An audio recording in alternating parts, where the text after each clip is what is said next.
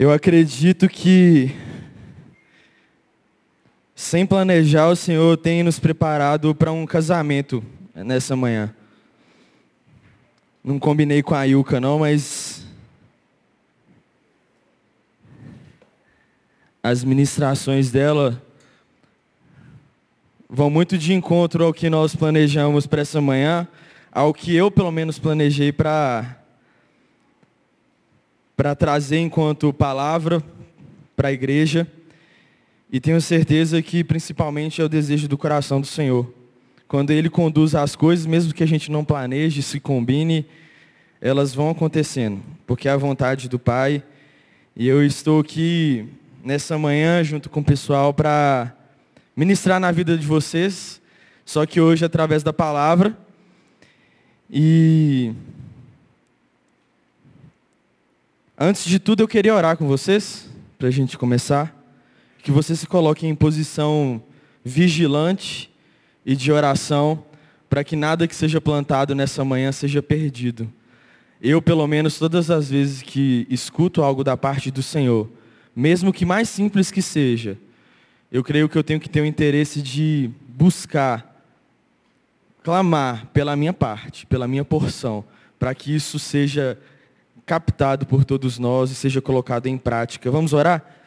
Deus, muito obrigado por essa manhã e pela oportunidade que nós temos de servir uns aos outros, a oportunidade que nós temos de partilhar da tua palavra e das coisas que o Senhor disse lá no passado e que permanecem vivas no nosso meio. Nós te glorificamos pela oportunidade de fazer um culto público e de aprender mais do Senhor.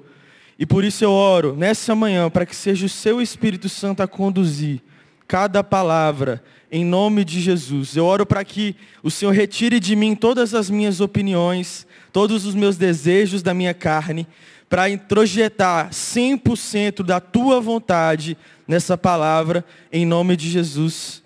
Amém. Eu queria ler com vocês um texto bíblico e quem quiser e tiver interesse, pode abrir comigo em Mateus 25 versículos de 1 a 13. Muito provavelmente isso também vai passar no, no telão aí.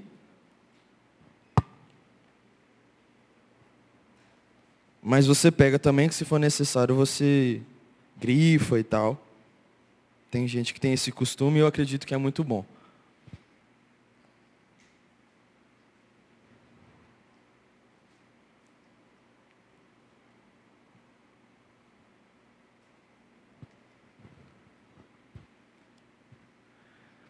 Está lá então Mateus 25, versículo 1 diz: Então o reino dos céus será semelhante a dez virgens que, tomando as suas lâmpadas, saíram a encontrar-se com o noivo. Cinco dentre elas eram nécias e cinco prudentes. As nécias, ou insensatas em algumas versões, ao tomarem suas lâmpadas, não levaram azeite consigo. No entanto, as prudentes, além das lâmpadas, levaram azeite em vasilhas. E tardando o noivo, foram todas tomadas de sono e adormeceram. Mas à meia-noite ouviu-se um grito: Eis o noivo, saí correndo ao seu encontro. Então elas então se levantaram todas aquelas virgens e prepararam as suas lâmpadas. As nécias disseram às prudentes: Dai-nos do vosso azeite para que as nossas lâmpadas, porque as nossas lâmpadas estão se apagando. Mas as prudentes responderam: Não, para que não nos falte a nós e a vós outras. Ide antes aos que vendem e comprai-o. E saindo elas para comprar, chegou o noivo, e as que estavam apercebidas entraram com ele para bodas. E fechou-se a porta. Mais tarde chegaram as virgens nécias, clamando: Senhor, Senhor, abre-nos a porta. Mas ele, vos, ele respondeu: Em verdade vos digo que eu não vos conheço. Vigiai, pois, porque não sabeis o dia nem a hora. É esse o texto que eu queria ler com vocês. E esse é um texto muito forte que foi trazido por Jesus em um contexto de fim do ministério dele aqui na terra. Então Jesus veio, ele nasceu, ele passou a crescer não apenas em estatura, mas em conhecimento, e chegar a um dado momento que Jesus começa um ministério. E esse ministério era fazer aquilo que o Pai trouxe para ele, era o propósito de vida de Jesus, e Jesus começou a fazer as coisas. Então ele começou a fazer os primeiros milagres, a ensinar as primeiras palavras, e por aí vai. À medida que as coisas foram acontecendo, Jesus vai arrebanhando pessoas. Jesus vai trazendo pescadores para virarem pescadores de homens. Jesus vai fazendo palavras que vão aquecendo o coração das pessoas e confrontando ao mesmo tempo. Jesus vai agregando discípulos no decorrer da caminhada. Algumas palavras dele eram duras, a ponto de vários quererem sair, mas algumas palavras deles eram tão vivas, a ponto de muitos não saberem para onde ir, senão para perto da presença dele. E nesse texto de Mateus 25, o contexto é um quinto discurso que Jesus proferiu lá no Monte das Oliveiras, salvo engano. E, e nessa, nesse momento ele fala uma série de parábolas, uma série de ministrações e até mesmo profecias ou promessas, já que vinham do próprio Cristo, acerca de uma segunda vinda de Jesus Cristo. Então o contexto desse texto aqui é Jesus falando sobre uma segunda vinda. Ele não está falando mais sobre a primeira vinda, como era no Antigo Testamento, que apontava que Jesus viria, que ele nasceria e que ele morreria pelos nossos pecados. Jesus já estava. Então nós tivemos no passado uma promessa de que ele viria e ele cumpriu essa promessa vindo. E ao longo da sua caminhada, Jesus mostra aqui, através desse texto, uma preocupação em preparar o seu povo para uma segunda vinda porque ele, logo em seguinte, ministraria a ceia, logo em seguinte ele seria traído, seria preso, julgado, morto na cruz do Calvário, e logo em seguida ele ressuscitaria para nos salvar, para nos reconciliar com o Pai. Então esse contexto ele é muito interessante porque Jesus demonstra uma preocupação aqui em preparar os seus discípulos. E se eu fosse, eu não conseguia achar um nome legal para colocar como tema da, da palavra, pastor. Mas se eu fosse dar algum nome, seria IMC, prepare-se. Seria esse o nome. E é uma palavra que o Senhor tem ministrado a mim há alguns dias, há algumas semanas, na verdade, sobre uma preparação que o Senhor espera da sua igreja, sobre uma preparação que o Senhor espera aqui da IMC. Eu creio que algo próprio daqueles que creem na mensagem da cruz é uma expectativa, é uma esperança, é uma vigilância até que ele venha, é o desejo de se mover em direção a Jesus para se preparar. Porque esse é o desejo do Pai. Se Jesus ele vem no final do seu ministério e traz isso como prioridade, para constar inclusive na palavra que traz aqui para nós, eu acredito que é uma prioridade para nós. IMC em Belo Horizonte, no bairro Colégio Batista, é uma prioridade para nós, preparar. Nós estamos hoje trabalhando o período do Mova-se. E o que eu queria tratar hoje é uma movimentação no sentido de se preparem. Se preparem porque o noivo voltará para nos buscar. Eu estava vindo para cá, eu achei, engra... eu achei engraçado, né? Porque eu vim de Uber.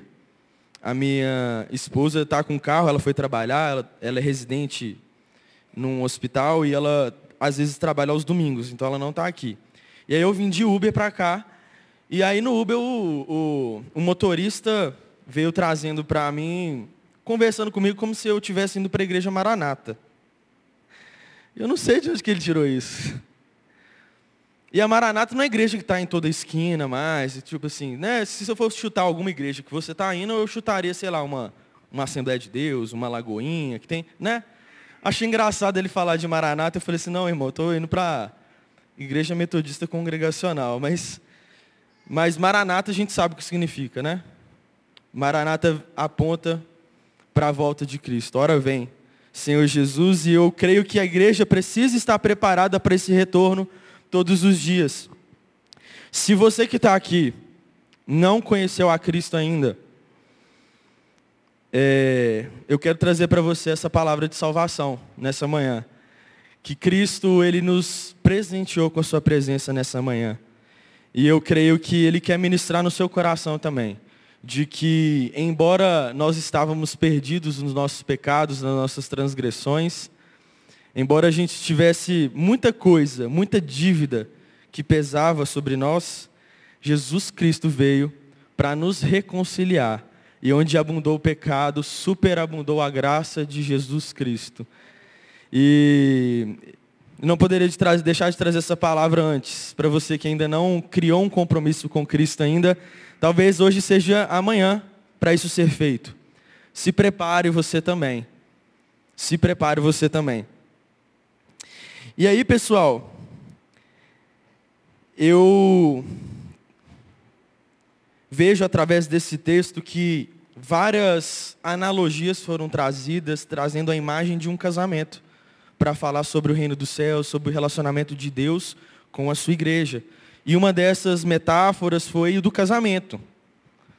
E isso é trazido através de vários textos bíblicos, até lá em Apocalipse ele vai falar sobre isso. A Ilka veio aqui e falou várias vezes da noiva, da noiva, da noiva. A noiva somos nós.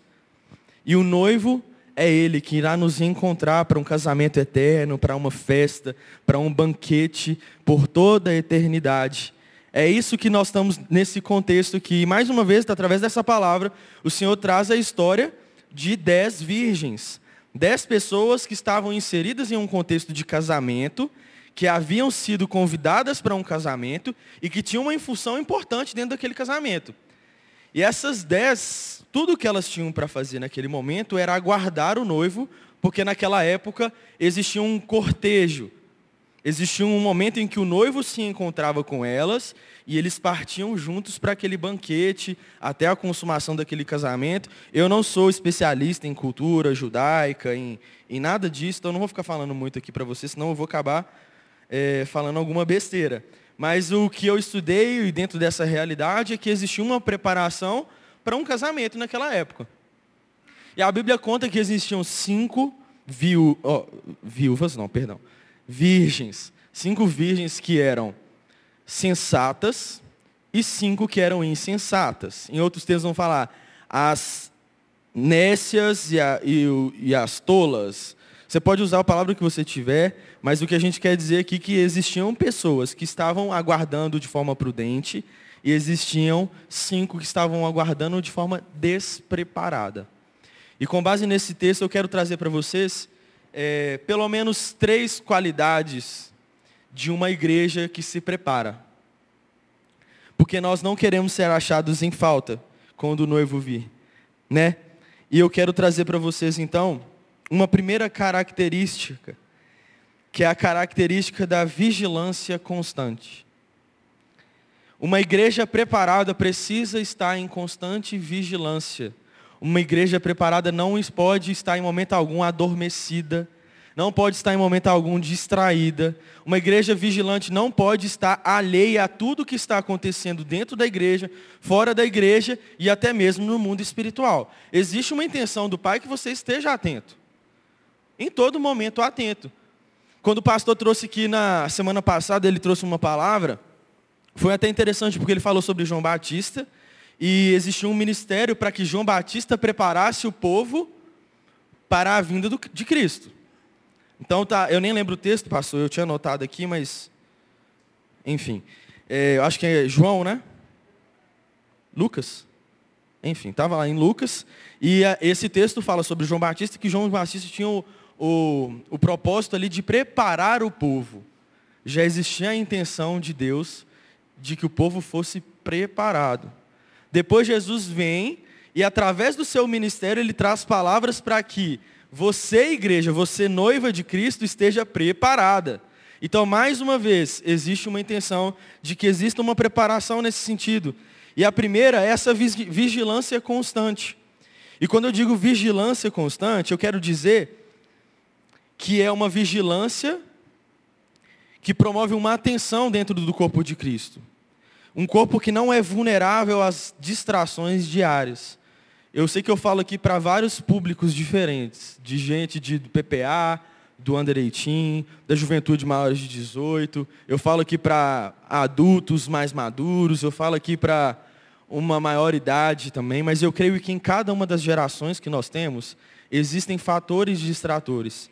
E oro para que o Espírito ministre em nós hoje, para que a gente comece a perceber essas distrações que tomam conta da nossa caminhada a ponto de andarmos como se o noivo não voltasse, como se o noivo não fosse aparecer, como se Cristo não tivesse ordenado isso.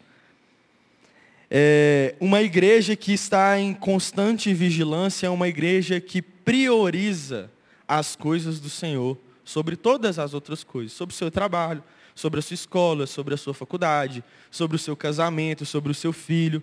Eu estou dizendo aqui que o Senhor é prioridade sobre todas as coisas, sobre todas as coisas. E ainda assim, não só o Senhor, mas também as suas ordenanças. A Bíblia, em diversos momentos, ele fala: olha, você vai orar, mas você vai orar e vigiar. Existe uma instrução para que a igreja permaneça vigilante em todo o tempo. Existe um, tem um versículo lá em 1 Coríntios 10, 12 que diz, não precisa abrir não, eu falo aqui, mas é o, é o versículo que diz que é, você que sai de pé, cuidado para que não caia. Cuidado é o que, gente? Cuidado. Cuidado. Mantenha-se atento. Porque você, às vezes, achando que está bem demais da conta, que está muito tranquilo, que você é muito crente, volta e meia a vida pode te dar uma rasteira. E se você não estiver atento e firmado na rocha, volta e meia você vai cair. O Senhor, Ele nos alerta. Se você está de pé, cuidado para que não caia. Lá em Provérbios também existe um versículo que diz que existe uma aparência de bem-estar que leva o povo à ruína. O que, que é isso? É um povo que muitas vezes acredita que está muito bem, que está tranquilo, que está vivendo uma rotina piedosa per, perante ao Senhor, que está obedecendo os seus mandamentos, mas é tudo aparência, é uma aparência de bem-estar. Se você se atentar bem, talvez não exista bem-estar na sua, na sua trajetória. Talvez esteja algo faltando ao longo da caminhada. Talvez o Senhor esteja falando contigo e você continua caminhando achando que está bem. Mas se você não parar para ouvir atentamente a voz do Senhor, isso te levará à ruína. É o que o Senhor nos ensina. É, uma outra característica que eu acho muito importante para nós, dentro dessa vigilância ainda. Se eu falo em vigilância constante, eu quero dizer que não é apenas uma vigilância por um período curto de tempo. Para vocês entenderem mais ou menos do que eu estou falando, a palavra diz nesse mesmo texto de Mateus 25:1, dentro da parábola das dez virgens, ele fala assim, é,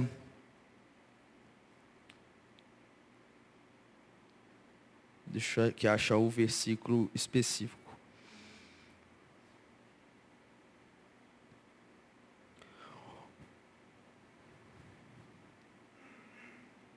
O noivo, lá no versículo 5 fala: O noivo demorou a chegar, e todas ficaram com sono e adormeceram.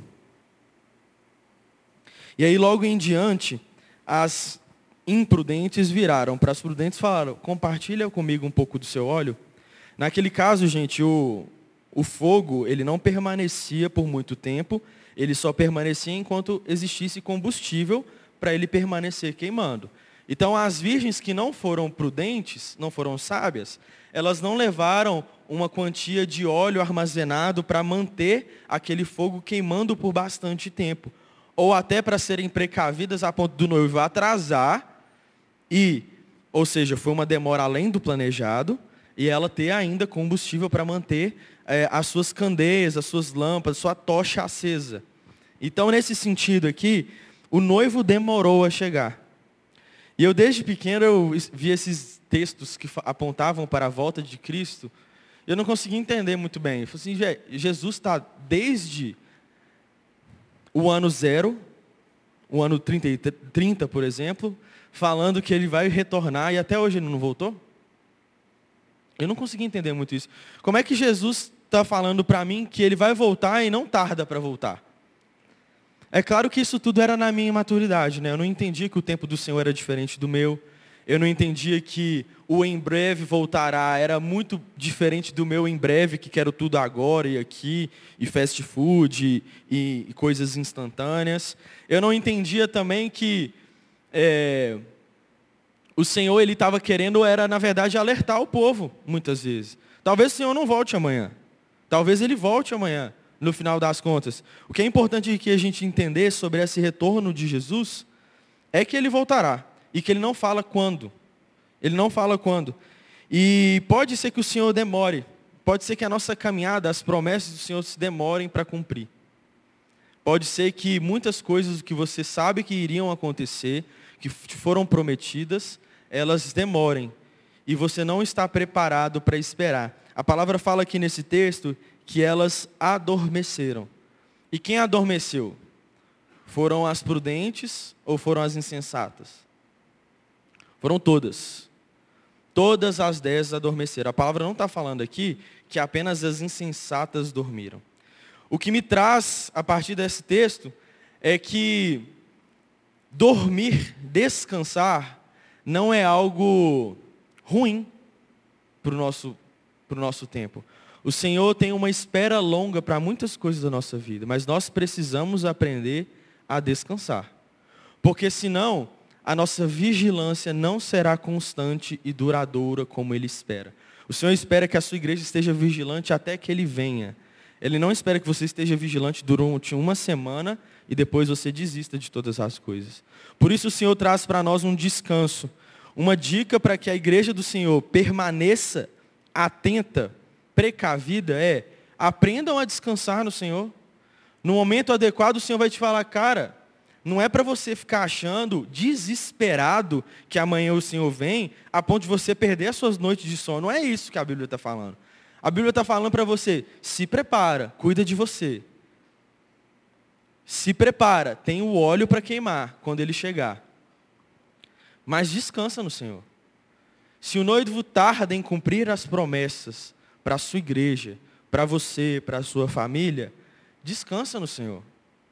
Descansa, sem perder a posição de vigilância. É como se, por exemplo, a gente estivesse na guerra, e existem guerras que ficaram meses sem nenhum confronto bélico. Os soldados nas trincheiras, mas ficaram meses sem nenhum confronto. Eles tinham que vigiar? Eles tinham que vigiar, mas eles não iam ficar três meses sem dormir. Naquele período, existia uma inteligência por trás disso. Você precisa descansar. Se você não descansar, você vai ter um zelo muito grande durante um curto período de tempo e você vai desistir. E essa palavra ela traz um, uma orientação nesse sentido. Mais importa o zelo que é constante e até que ele venha, do que uma posição desesperada hoje, como se ele fosse voltar amanhã e você.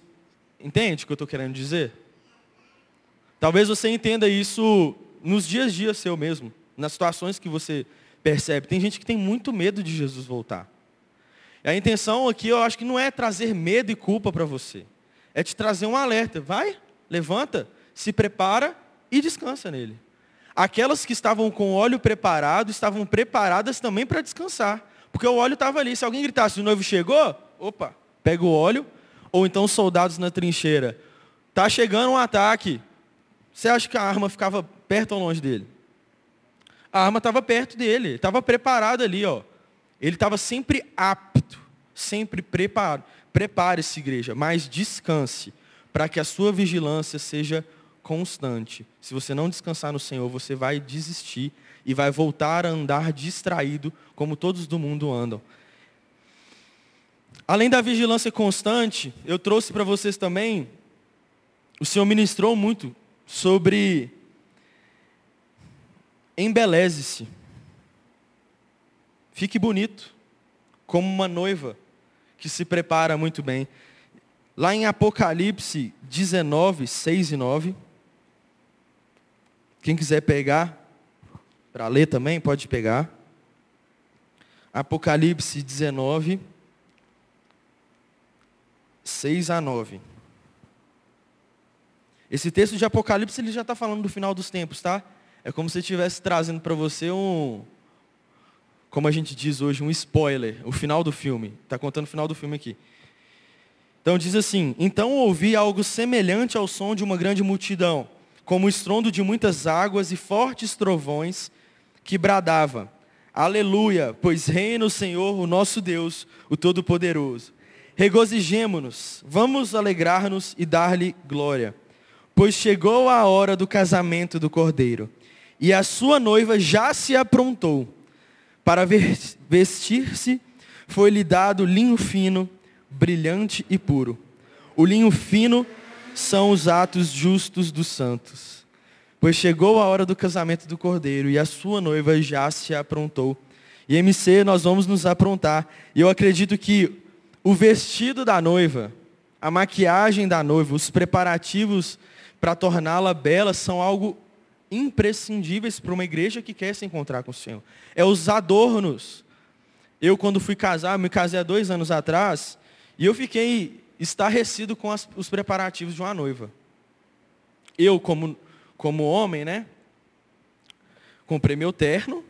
Na verdade, eu provei meu terno muito tempo antes para eu saber qual que eu queria. Bacana. Mas eu não tinha muito dinheiro ainda. Eu falei assim, vou aguardar. Quando chegou no mês do casamento que eu comprei o terno.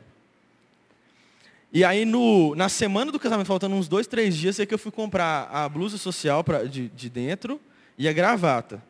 E chegou no dia do casamento, eu não usei a gravata. Eu, troquei a gravata e usei outra. Mas a minha noiva, naquele momento todo de preparação, ela tinha o, o, o dia da noiva, ela fez 255 provas de vestido, eh, os alfinetes e tal, para ajustar as medidas. Aí ela teve que olhar a aliança, porque a aliança de noivado, muitas vezes, ela tem que estar no tamanho do seu dedo. Se você comer um pouquinho a mais, ela não serve. Se você emagrecer, ela fica larga. E aí você vai para a lua de mel depois e perde a aliança no, no mar, igual temos histórias aqui. Então existem várias. Estou zoando, gente. Mas é, é, porque um casal de amigos nossos perdeu a aliança na, na, na praia por conta disso. A aliança estava larga. Existe um preparativo antes para fazer o quê? Pegar a aliança, deixar bonitinha, o vestido, bonitinho, os adornos. Qual é a maquiagem que você vai usar? E a Rosane, ela se preparou toda para esse encontro. Não porque ela tinha medo de eu chegar no, dela chegar no altar e eu rejeitá-la. Não era isso, gente. Ela não estava preocupada de eu falar não. Porque crente que casa, conversa antes, né? Crente que casa não chega no meio do altar com trem indefinido, ah, vou pensar aqui. Crente que casa, conversou antes, pediu aconselhamento, descobriu que era aquilo e já, já gastou o dinheiro todo da cerimônia. E então ela sabia que eu ia falar assim. Ela já vinha no meu olhar o sim. Por que, que ela se preparou toda? Ela se preparou toda porque ela queria me agradar. Ela queria que eu estivesse... Ela estava toda preocupada com o tipo de vestido que ela escolheu. Será que o Mateus vai gostar desse vestido aqui? Será que ele gosta de vestido com, com a manga tal, com a manga não sei o quê? Será que ele gosta desse tipo de maquiagem? O Mateus não gosta muito de, de maquiagem forte. Eu, eu não gosto de, daquelas maquiagens que parece que tem uma argamassa por cima. Que você depois vai dar um beijo no rosto da menina e, e você só sente duro aqui, sabe? Eu não gosto disso. E era uma preocupação dela, velho, Mateus não gosta disso. Mateus não gosta dessa carapaça em cima de mim toda. Eu vou fazer a maquiagem um pouco mais simples. A altura de um casamento, mas que não desagrade meu noivo. E por aí vai, gente. Esse zelo, ele é espetacular. E depois que eu casei, eu comecei a entender com mais beleza. Quem, tem alguém aqui que é casado? Levanta a mão, por gentileza. Muita gente. Passando por esses preparativos, eu creio que o Senhor nos dá, desbloqueia algumas coisas na nossa cabeça para compreender alguns mistérios. E foi uma coisa que eu compreendi de uma forma muito bela. O Senhor deseja que a sua noiva IMC se embeleze, se prepare também. E o embelezar nesse caso, gente, um dos principais, tá? Eu poderia falar várias coisas. É a santidade da igreja. E quando eu estava preparando a palavra, a primeira coisa que eu pensei é que é uma preparação individual, tá? Mas que traz consequências no todo o Senhor vai se casar com a noiva, que é a igreja, tá bom? É a igreja, é o coletivo. Então, uma santidade individual com outra individual, com outra individual, produz uma santidade coletiva. O Senhor deseja que você individualmente busque uma santidade. Isso é, gente, para vocês é fichinha, né? Todo mundo sabe disso. Mas eu quero trazer aqui um aspecto que talvez às vezes nos distraia. É uma sociedade que é materialista, vaidosa, muitas vezes você vai querer ter uma santidade externa. Como se fosse aqueles pecados que são visíveis aos olhos dos outros. E essa vaidade não pode chegar a nós. Nós precisamos sim ser santos no nosso exterior, tá? Os pecados exteriores, aqueles que todo mundo vê, que é o seu pecado sexual, a sua prostituição que você vê, você pode ter às vezes, é, aquele ato seu de criar contenda no meio do povo, todo mundo está vendo o que está acontecendo. É, é o seu. Enfim, não vou trazer muitos exemplos aqui, mas é algo exterior, sabe? Que todo mundo consegue ver, te julgar e por isso você se cuida. Agora, existe uma especial preocupação do Senhor com a sua santidade dentro de você. Porque o Senhor diz que Ele não espera uma igreja que seja como um sepulcro caiado, assim como eram os fariseus, que eram embelezados por fora, mas o seu coração, o seu interior, escondia coisas que estavam apodrecidas. Eu não quero ser assim. Eu não quero vir aqui falar para vocês e dentro de mim isso não produzir mudança. O meu interesse é que aquilo que é interior, que é o seu orgulho, que é o seu, a sua vaidade, o seu desejo de ser maior do que os outros, que é aquela, aquele olhar de julgamento que você nunca abre a boca para proferir as palavras, mas você pensa. É aquela mente que adultera, que muitas vezes não leva a cabo o ato, não vai, não vai ter um, um, um, um ato consumado lá de adultério, mas o seu coração planeja, o seu coração maquia, a sua mente é levada vez após vez. É a sua incredulidade, é o coração do homem que reserva coisas que nenhum de nós pode ver. Nenhum de nós vai poder te julgar. Nenhum de nós, às vezes, vai te cobrar. Mas o Senhor espera que você se embeleze. Porque o Senhor não olha apenas o vestido e a maquiagem da noiva. O Senhor procura o coração de uma noiva. Existem adoradores que honram o Senhor com os lábios, mas o coração está distante. E nós temos que ter essa preocupação. Nós temos que ter a preocupação também com relação às nossas omissões. O Senhor fala: aquele que sabe fazer o bem e não faz, nisto comete pecado. Não é uma ação pecaminosa, é uma omissão. É algo que você não fez, porque você se omitiu, porque você deixou para outros fazerem. E o Senhor colocou, você sabe fazer o bem, mas você não faz. Você sempre está esperando algum, algum momento adequado. E o Senhor espera que você conserte essas coisas nessa manhã. Eu não estou falando para jovem aqui, eu não estou falando para adolescente aqui, eu estou falando para todos mesmo. Eu acho que o Senhor tem coisas a consertar em nós até que a gente seja recolhido. Por todo sempre. Mantenham-se vigilantes. E a terceira característica para a gente fechar é uma igreja que honra o talento e o coloca a serviço do reino. Logo após aqui as viúvas, a parábola das, da, das dez virgens, o Senhor vai trazer a parábola dos talentos. É o mesmo contexto de preparação. Uma igreja que está preparada é uma igreja que não esconde os seus talentos. Na parábola dos, parábola dos talentos, é um Senhor que entrega para cada um dos seus servos uma medida de dinheiro, uma quantia grande de dinheiro. E ele falou, zele por essa quantia, zele por isso que eu te dei. E ele vai embora. Quando ele retorna, ele espera que os seus servos prestem contas. Um recebeu é, cinco e multiplicou, virou dez. O outro recebeu dois, multiplicou, virou dois. Um recebeu um e ficou com medo e guardou. E o Senhor falou que não queria que os servos agissem dessa forma. E ele puniu esse servo que recebeu um talento e ele negligenciou esse talento. Isso, essa parábola é tão importante que hoje o talento, a aptidão, os dons, essa palavra talento, ela se baseia na quantia de dinheiro dessa parábola. Talento era uma, era uma unidade de quantia de dinheiro lá. E existem vários talentos no nosso meio. Você que é adolescente, você que é jovem, você que é adulto, você que é idoso, o Senhor entregou nas suas mãos talentos. E Ele se alegra tanto quando você utiliza, quando você honra, porque são características da parte dele que ele sonhou desde o seu nascimento. E a gente guardar esses talentos é uma negligência. E é um sinal de que nós não estamos nos preparando para quando ele retornar e nos cobrar. E aí, Mateus, o que você fez com seus talentos? Gente, muitas vezes nas minhas distrações e nas minhas dificuldades, eu tenho a intenção de deixar esses talentos para lá. Porque principalmente os dons exercidos dentro da igreja são difíceis de serem geridos. Porque é um com o outro, né, gente? E o outro às vezes é chato, o outro às vezes é, fala mal de você, o outro às vezes não tem um papo tão bom quanto você gostaria, ou não está no mesmo momento de vida que você, ou não tem a mesma classe social que você, não tem a mesma cor da sua pele. O outro muitas vezes dificulta um pouco o caminho. A gente fica com uma preguiça. Mas uma igreja que se prepara para o retorno do noivo precisa se mover e botar em ação os talentos que ele otorgou. Eu não estou falando só do seu dinheiro, mas também do seu dinheiro. Eu estou falando também dos, das aptidões que você tem, os dons que Ele colocou no seu lugar.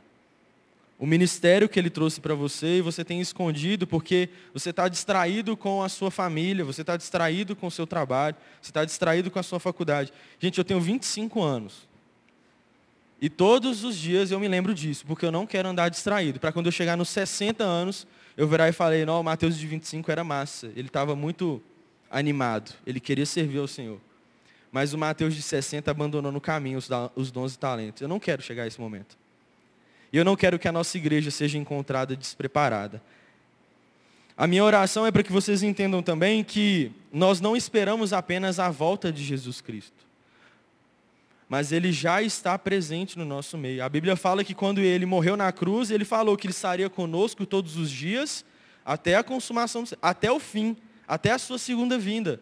A palavra diz que ele era chamado Emanuel, Deus conosco. Ele está presente. E esse zelo diário de se preparar, de mover-se em direção ao que o Senhor mandou, é um zelo que percebe, poxa, o Senhor está à minha volta, eu quero agradá-lo. Eu quero ser achado bonito como igreja. Eu quero que ele olhe para mim e fale assim, servo bom e fiel. Foste fiel no pouco, sobre o muito te colocarei. Servo bom e fiel, não achei falta em você. Servo bom e fiel, você está preparado, atento, com o óleo e o fogo queimando, prestes a participar do banquete celestial. E eu quero encontrar com todos vocês na glória, porque estaremos preparados, vigilantes constantemente. Nós estaremos adornados e belos para que o Senhor nos olhe e abra um sorrisão assim como eu abri quando vi minha esposa no altar, e que o Senhor nos veja como bons administradores daquilo que Ele nos entregou. Eu queria que você se colocasse de pé. Eu vou orar sobre essa palavra.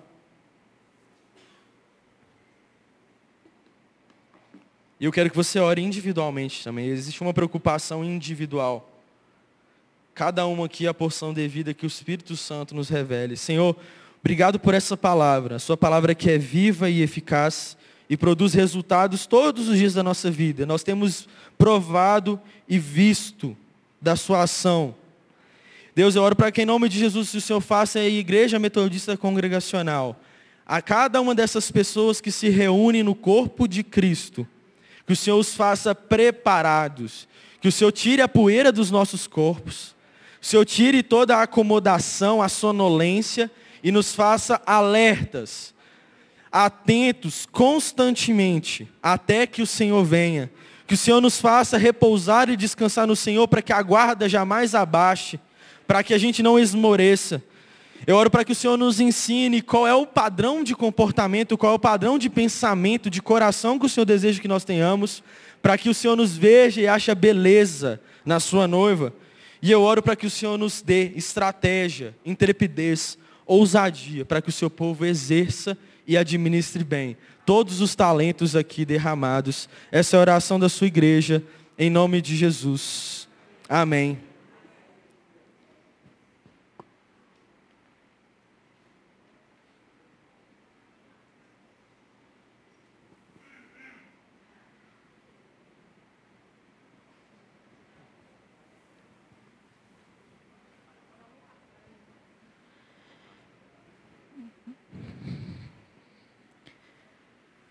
Queria chamar o pessoal do louvor para a gente poder tirar os dízimos e ofertas. O bom dia na igreja. Mateus estava falando sobre talentos e a gente entender, né, que aquilo que o Senhor nos dá é um presente dele E é algo que a gente tem que compartilhar. Então, não só os talentos ministeriais, mas também aquilo que Ele tem colocado na nossa vida, aquilo que Ele tem nos dado como herança, como fruto do nosso trabalho, que a gente possa, nesse momento, estar tá trazendo parte daquilo que o Senhor nos deu com honra, com gratidão, com alegria, crendo que o Senhor vai operar maravilhas na sua casa, crendo que Ele vai derramar e vai continuar derramando toda a provisão necessária no seu lar. Amém? Enquanto o louvor, o pessoal do louvor toca a música, eu queria que a gente antes orasse. Eu queria que você pegasse esse dinheiro, essa entrega e que a gente orasse colocando diante dele nessa hora.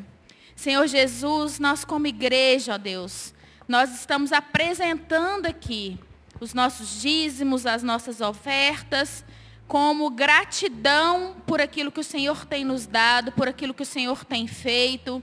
Ó oh Deus, e é com muita alegria no coração que nós vamos trazer no altar aqui agora, ó Deus, aquilo que o Senhor tem nos dado. Deus, te louvamos, ó Deus, pelo trabalho que temos. Te louvamos, ó Deus, por aquilo que o Senhor tem colocado dentro dos nossos lares, ó Deus. Que não haja falta, Deus, que o Senhor continue derramando bênção sem medida sobre a nossa casa. Que o Senhor esteja colocando tudo aquilo que é necessário, ó Deus, para o nosso dia a dia. E com gratidão, ó Deus, no coração, nós entregamos e trazemos agora aqui no altar do Senhor, ó Pai. Amém. Em nome de Jesus nós oramos. Amém.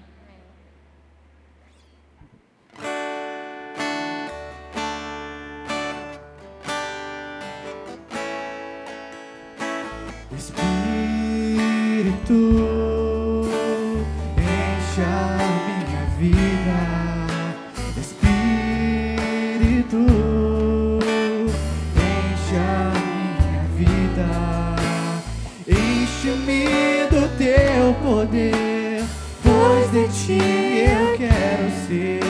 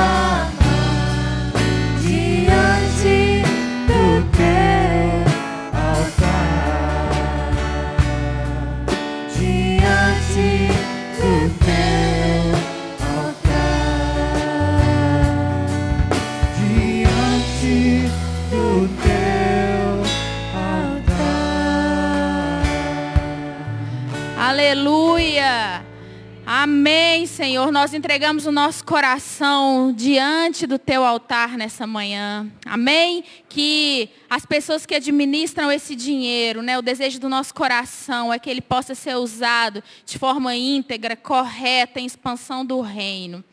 E eu queria agora a gente desse os avisos, enquanto o Léo vai colocando os avisos ali, eu queria passar para a igreja que acompanhasse as nossas redes sociais, o nosso Instagram. É, a juventude tem um Instagram também. E para quem não sabe, né, a gente, a gente mudou, a gente está com um novo formato de juventude. A gente mudou o nome para IMC Jovem. Gente, nós éramos Rede Plug e agora somos IMC Jovem. E dentro dessa IMC Jovem, nós temos aí o PPA, nós temos o Under e nós temos o Plus, onde teve a votação. Então, essa é a nossa rede da juventude. E dentro da rede de juventude, nós estamos com muitas células. É, e essas células, elas estão crescendo, graças a Deus.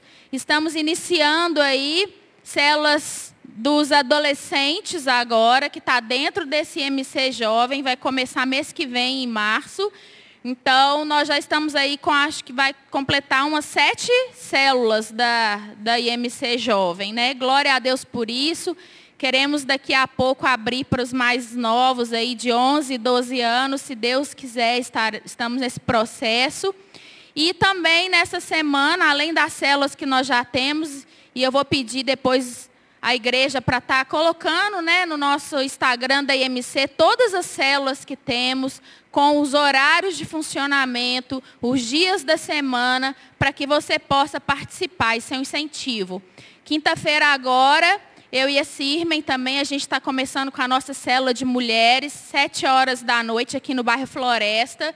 Então, se você é mulher, se você está sem célula, é, nós estamos abrindo, a Sirmen está abrindo a casa dela, o tempo dela também, para que a gente possa continuar ministrando umas às outras, crescendo, trazendo pessoas para o Senhor, acolhendo, nos edificando.